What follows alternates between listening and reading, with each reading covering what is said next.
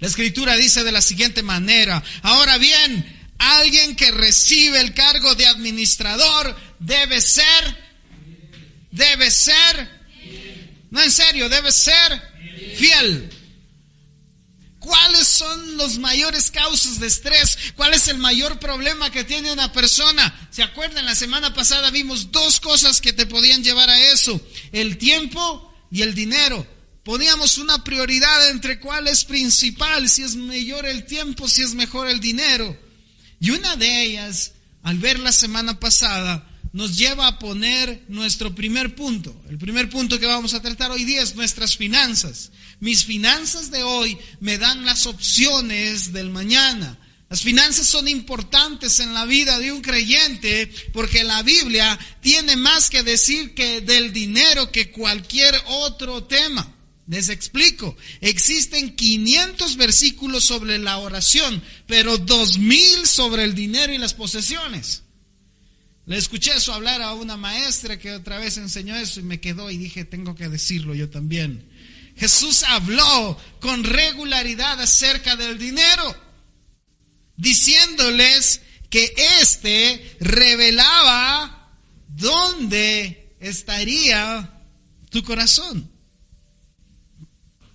18 de las 16, perdón, de las 38 parábolas están relacionadas con el dinero y las posesiones. Es importante poder ver esto porque muchas veces dicen, ah, ya va a empezar a pedir plata. No tiene nada que ver con pedirte algo. Tiene mucho que ver y sobre todo tenemos que ir entendiendo que nuestras finanzas son importantes, número uno, porque el dinero, ¿qué hará? No lo hará feliz, hay que decirlo, el dinero no te hará feliz, la deuda te hará infeliz. Tener un margen financiero te dará opciones. Y esto es importante entenderlo. Y alguien que no conoce mucho sobre finanzas lo dice. Soy yo. Job era un hombre muy rico. Job era un hombre muy rico que controlaba vasta cantidad de dinero y posesiones.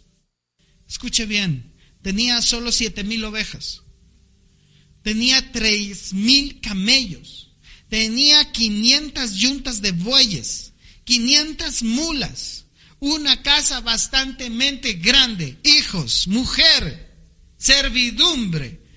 Pero la vida de Job fue probada para ver qué papel desempeñaba, ¿qué? Su riqueza en su fidelidad. A veces Dios nos va a quitar todo para ver en dónde está tu riqueza, en dónde está tu felicidad. El dinero no te hará feliz, la deuda te hará infeliz. Pero un margen entre ellas dos podría demostrar qué es lo que sucedía.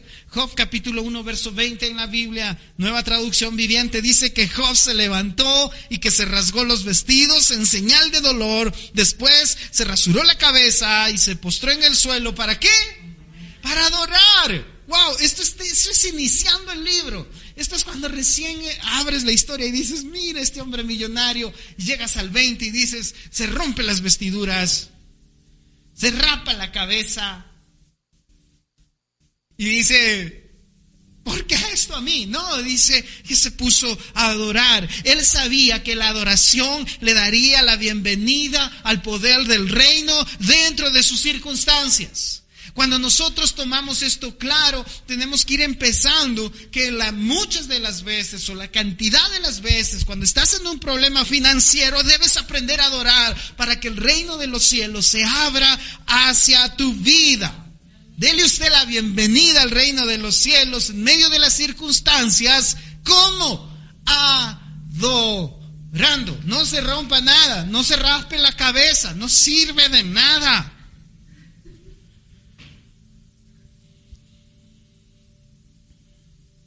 No sirve de nada. Job tenía una perspectiva diferente a las circunstancias que tenían sus amigos. Porque ese es otro problema. A veces las perspectivas de otros nos hacen ver su forma de ver las cosas. Pero mi forma es distinta. ¿Sabes por qué? Porque él vio lo que Dios vio. ¿Y cómo le permitió hacer esto? Tres pasos sencillos. Él renovó sus perspectivas.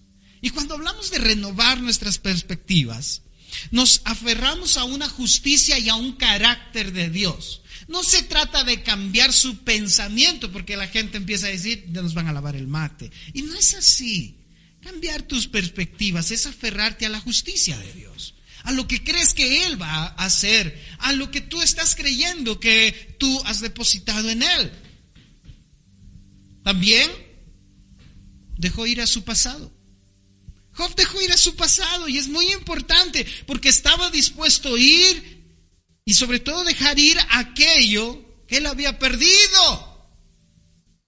Cuando tú pierdes algo, tienes que dejarlo ir.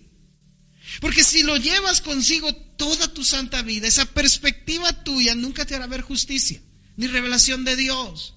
Y eso tiene que ver en las finanzas. Ayer tenía 100 dólares en mi bolsillo y ahora tengo 10, lastimita. Deja ir a tu pasado.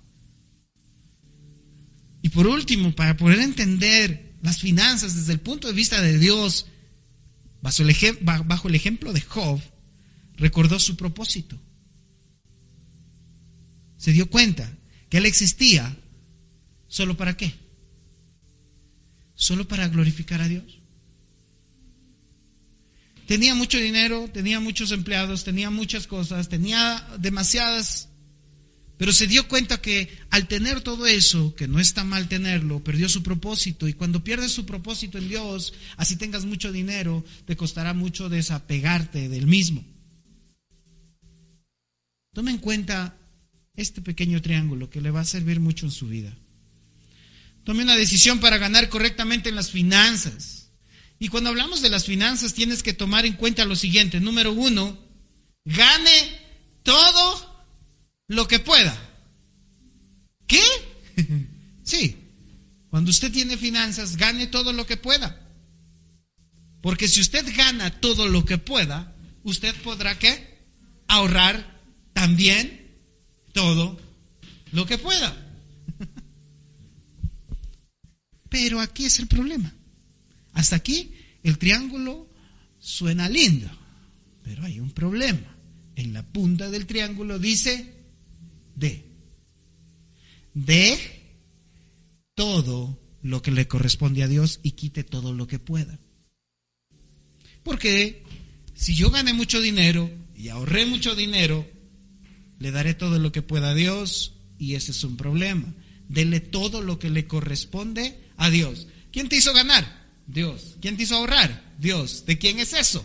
De Dios. Tú tienes que ser un buen administrador. Acuérdense lo que vimos o dijimos en el primer versículo. ¿Alguien se acuerda?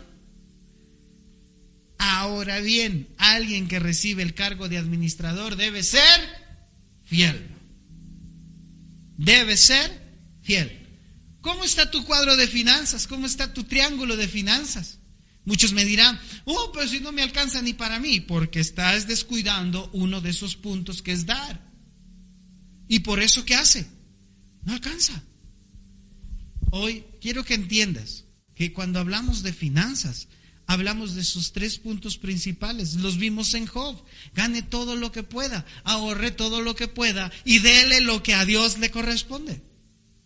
Solo de esa manera logrará ser un administrador que fiel.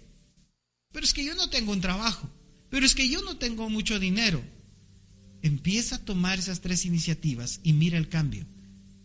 Solo de esa forma, con tus bienes podrás adorar a Dios.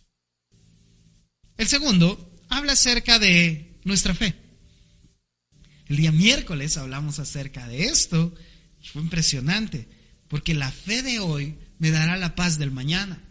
La fe que hoy tenga me traerá la paz que necesito mañana. Usted no puede girar y, perdón, guiar a nadie más allá de donde usted mismo ha llegado. Eso tiene que ver con fe. Eso tiene que ver con fe. Si dejas de creer hoy, ¿qué sucederá? Dejarás de liderar mañana. Si dejas de creer hoy, dejarás de liderar mañana y nuestra fe debe estar en continua estrategia de entrenamiento. Debe ser estilizada, debe ser estirada y tienes que darte cuenta de algo. Tú podrás decirme, yo no guío a nadie, tú guías a muchos, pero no te das cuenta. Llévalos al camino de la fe. Si tus finanzas hablan de ti con Dios, tu fe debe hablar de la misma con los demás. Y cuando ejercitas tu fe, debes tomar dos decisiones. ¿Sabían que hay dos formas de fe? La primera forma de fe es la fe reclamante. No esa fe que usted está pensando. Yo le reclamo a Dios en... No, no, no, no tiene nada que ver. Y una fe confiada. Cuando nosotros hablamos de estos dos puntos de fe, debemos tomar en cuenta los siguientes. Que si comparamos un evento deportivo, uno sería ofensiva y otro sería defensiva. Me gusta a mí el básquetbol y puedo ver que cuando están atacando, el otro equipo ¿qué hace? Ataca. No, baja a defender, se pone en defensa. Y cuando usted está atacando, todo el equipo ataca. Eso se llama ofensiva. Una fe reclamante puede ser una fe de ofensiva. Y una fe de confianza es una fe de defensa. Ojo con lo que digo. Porque debemos darnos cuenta de esto. La fe reclamante es como jugar a la ofensiva. Es agresiva. Toma la iniciativa. Se aferra a lo que Dios ha prometido persistiendo activamente a través de no andarle pidiendo cosas a Dios, sino orando y obedeciendo hasta esperar la respuesta. La fe que recibe de Dios, usted tiene que aprender a moverla en estos puntos. Y yo quiero que entiendas esto para que puedas comprenderlo. ¿Y cuál es la fe de confianza? Es como jugar a la defensiva está calmada, está quieta, construida en una relación personal con Jesucristo, descansa en el conocimiento del carácter de Dios en los tiempos difíciles. Cuando hablamos de una fe reclamante, todo el mundo pensó que íbamos a declarar o a reclamar algo. Y cuando hablamos de una fe reclamante, estamos hablando de una fe que tenga que ver y venir con la oración y con la obediencia a esperar respuesta más una fe de confianza, una fe que se llama defensiva, esa fe ya fe que está calmada, quieta, esperando, ¿qué? Descansando en el conocimiento del carácter de Dios y que Dios tiene el privilegio de los tiempos. ¿Qué tipo de fe tienes? ¿Ofensiva o defensiva? Piénsalo bien. La fe se recibe cuándo? Lea conmigo Efesios capítulo 2, verso 8, donde dice, Dios los salvó. ¿Por qué? ¿Cuándo qué? Ese es el problema. Nos encanta solo leer partes de los versículos cuando tiene una carga sobreabundante de esto. Dios nos salvó, ¿por qué? Por su gracia cuando nosotros que hicimos, creímos. Usted no tiene ningún mérito en eso. Es un regalo de Dios. ¿Quién te dio la fe que tienes? Dios. ¿Por qué? Porque creíste en Él. La tenemos. Lo importante es saber dónde aplicarla. Tienes fe, pero no sabes dónde aplicarla. Acuérdate de las dos fees que te estoy enseñando. Ofensiva y defensiva. ¿Cuándo practicas fe ofensiva?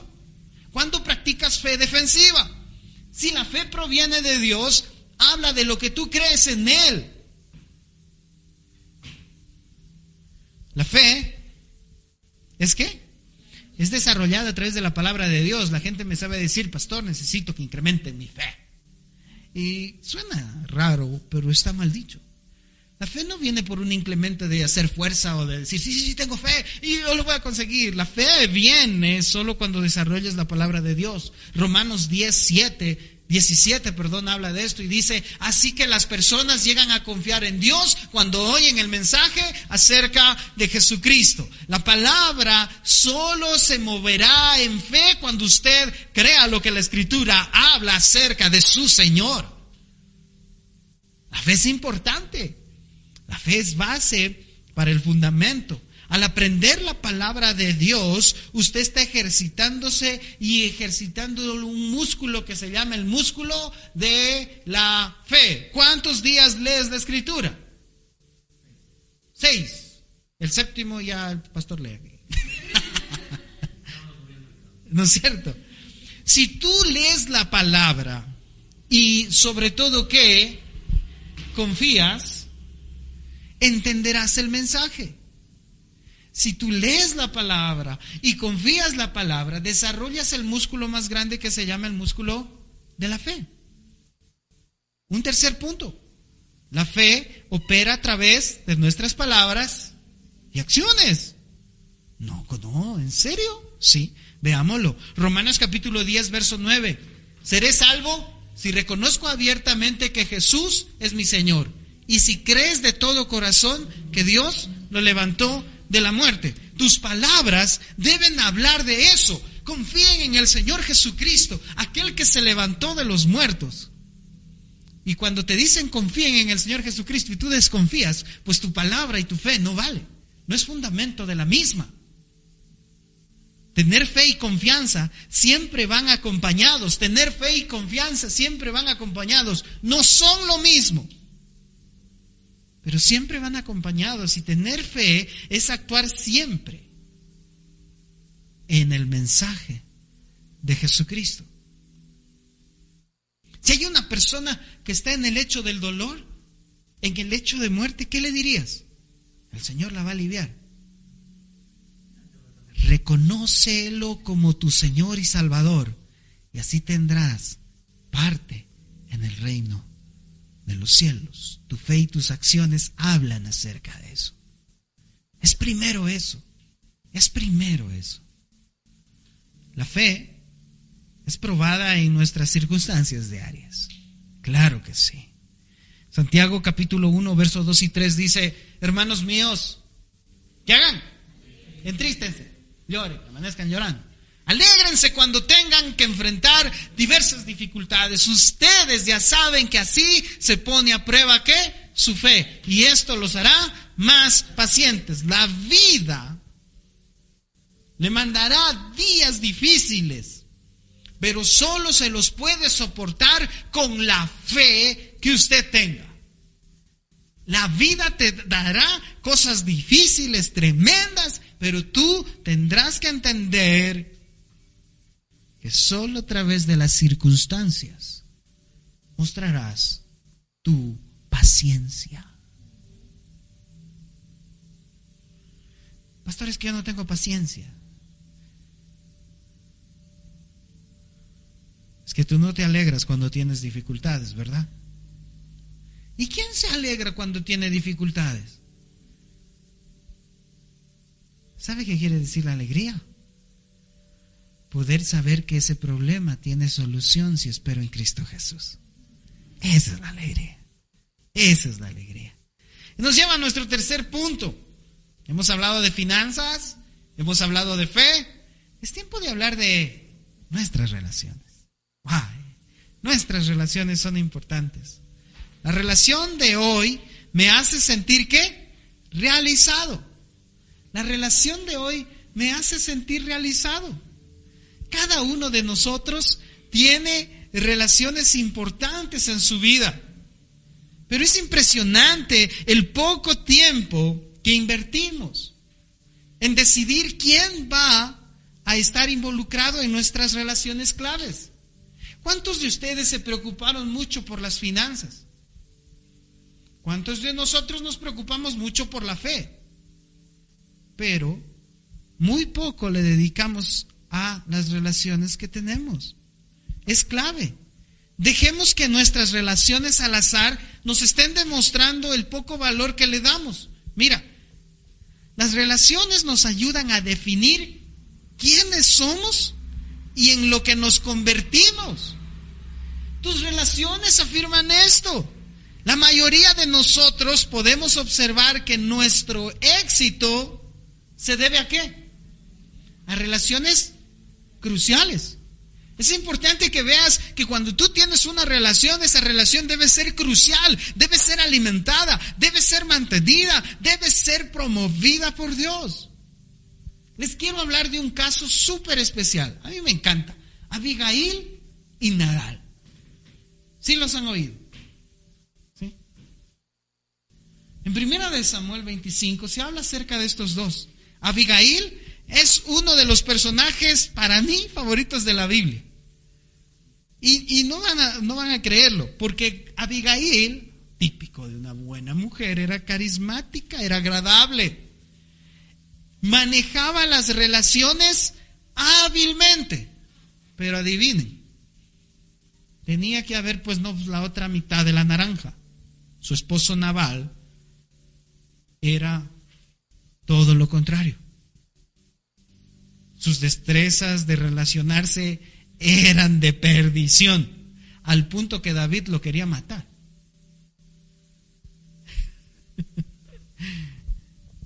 y en todo su camino y toda su casa fue la que mantuvo eso, Abigail, en flote.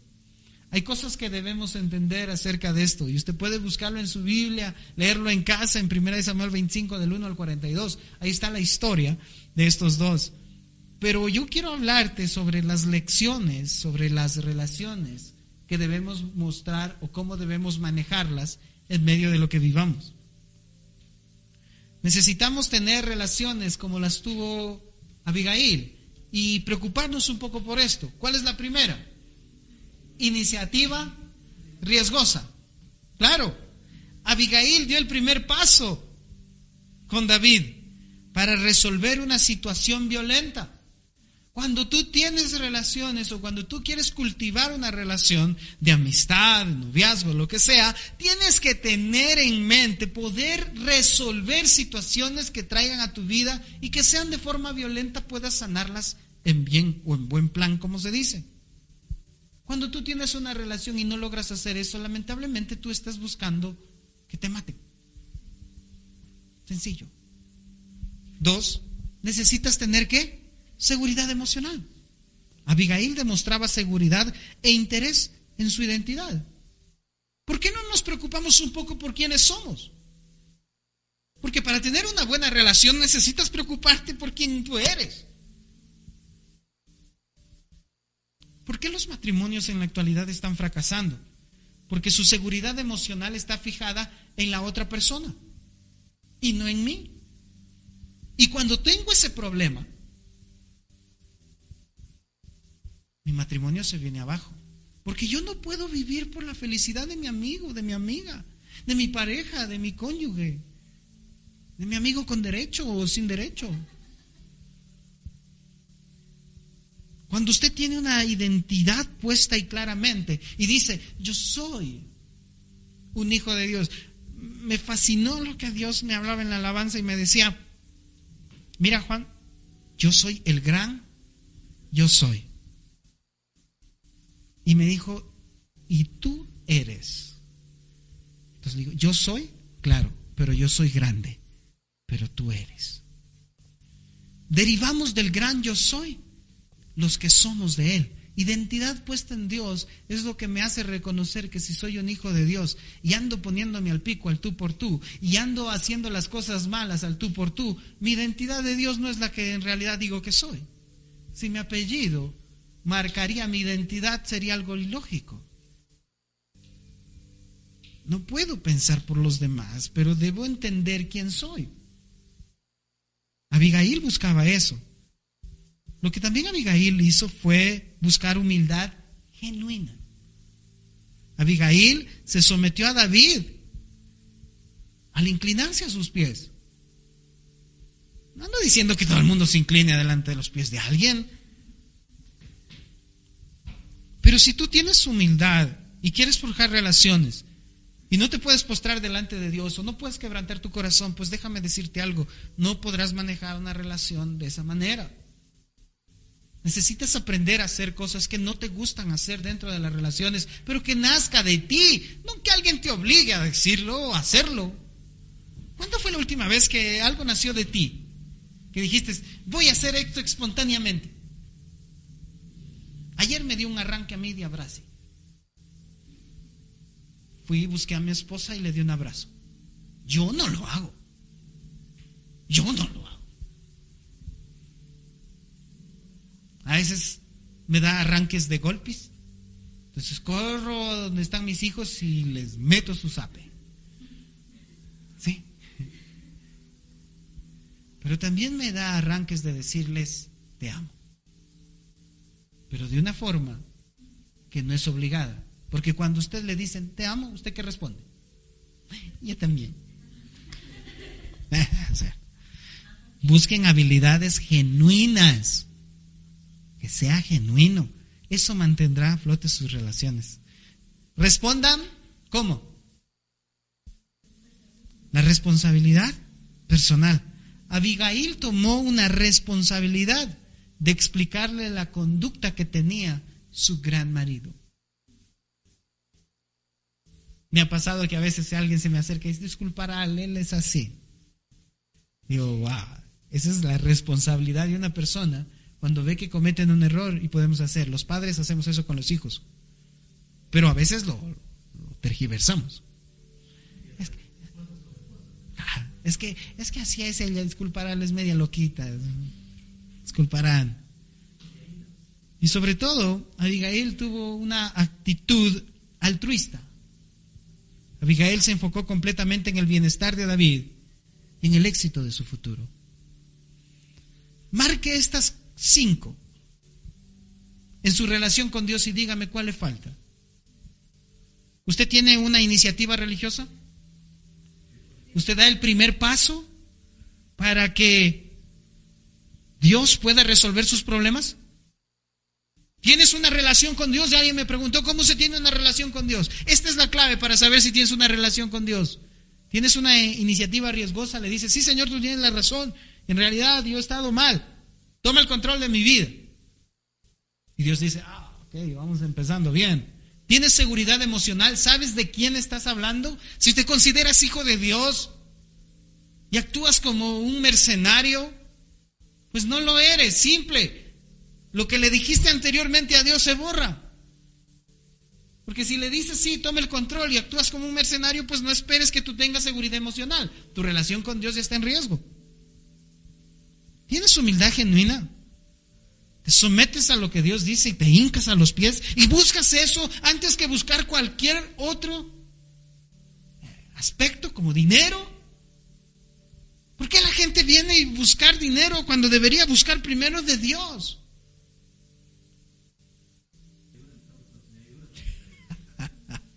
Es que no tienes una relación y te das cuenta. Si te falta una de estas hasta aquí, déjame decirte que no tienes una relación, ni puedes tenerla. ¿Tienes responsabilidad personal? ¿Asumes la responsabilidad de, de lo que tú haces? ¿De lo que dices? ¿Delante de Dios? Delante de los hombres, perdónenme. Muchos me han dicho, tienes que estarle diciendo al pastor a dónde te vas. No, no tienes que estar diciendo nada, es tu responsabilidad con Dios tu responsabilidad con Dios. ¿Tienes una actitud altruista?